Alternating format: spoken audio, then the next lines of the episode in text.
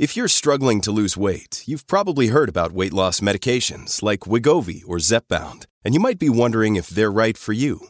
Meet PlushCare, a leading telehealth provider with doctors who are there for you day and night to partner with you in your weight loss journey. If you qualify, they can safely prescribe you medication from the comfort of your own home. To get started, visit plushcare.com slash weight loss. That's plushcare.com slash weight loss. plushcare.com slash weight loss. Look, Bumble knows you're exhausted by dating. All the must not take yourself too seriously and 6 1 since that matters. And what do I even say other than hey? well, that's why they're introducing an all new Bumble with exciting features to make compatibility easier, starting the chat better, and dating safer. They've changed, so you don't have to. Download the new Bumble now. Día 21. El pecado llegue a ser en extremo pecaminoso. Romanos 7:13. Cuidado con hacer caso omiso del pecado o considerarlo con ligereza. Cuando recién nos convertimos, nuestra conciencia es tan tierna que tememos pasar por alto el mínimo pecado. Los recién convertidos experimentan una timidez santa o un temor piadoso de posible ofensa al Señor.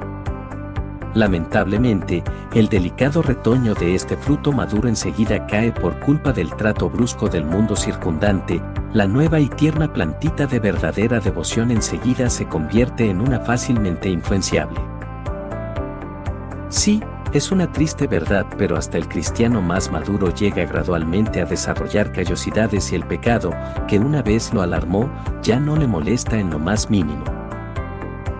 Poco a poco nos vamos familiarizando con el pecado hasta llegar a ser como aquel que ha estado expuesto a las explosiones del cañón durante tanto tiempo que ya no percibe los sonidos suaves. Al principio, hasta el más leve pecado nos sobresalta, pero enseguida decimos, bueno, este es uno pequeño. Luego, se nos presenta un pecado más grande, seguido de otro, hasta que vamos poco a poco pensando que solo son problemas menores. Enseguida este pensamiento inunda nuestra mente con un pensamiento no santo, bueno, hemos tropezado un poco y caído en algunos pecadillos, pero mayormente tratamos de ser rectos. Podremos haber pronunciado una palabra pecaminosa, pero la mayor parte de nuestra conversación ha sido coherente con la de un cristiano. Enseguida empezamos a disminuir la importancia de nuestro pecado, lo cubrimos con un manto que lo disimule y le damos nombres simpáticos e ingeniosos. Querido cristiano, cuidado con tomar el pecado tan a la ligera. El que piensa estar firme, mire que no caiga, poco a poco, 1 Corintios 10:12. Pecado. Poca cosa. ¿No es un veneno? ¿Quién conoce su efecto mortífero? Pecado insignificante? ¿No son incluso las zorras pequeñas las que arruinan nuestros viñedos? Cantares 2.15. ¿No sabes que el pequeño coral puede crecer hasta transformarse en una roca capaz de hundir una flotilla? ¿No son los pequeños pero persistentes golpes los que al final pueden hacer caer al gran roble? ¿No es el lento pero constante goteo del agua el que termina por erosionar piedras enormes? pecado? ¿Insignificante? Coronó la cabeza del Redentor con espinas y traspasó su corazón. Fue la verdadera razón por la que sufrió angustia, congoja y aflicción. Si pudieras medir hasta el mínimo pecado a escala de la eternidad, huirías de él como si fuera una serpiente y aborrecerías el mínimo indicio del mal. Presta atención a todos y a cada uno de los pecados que en realidad crucificaron a tu Salvador, y los verás como en extremo pecaminosos. A nadie le gusta ruborizarse, pero si nada te produce eso, puedes haber cauterizado tu conciencia pensando con liviandad en tus pecadillos.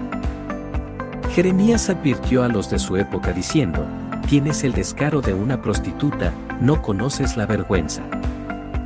Jeremías 3.3. Más tarde, dio este mensaje de parte de Jehová, ¿acaso se han avergonzado de la abominación que han cometido?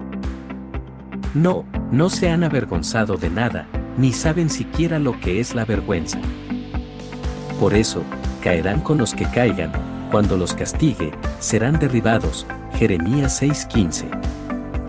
En vez de volvernos duros y fríos, que volvamos a aprender a ruborizarnos.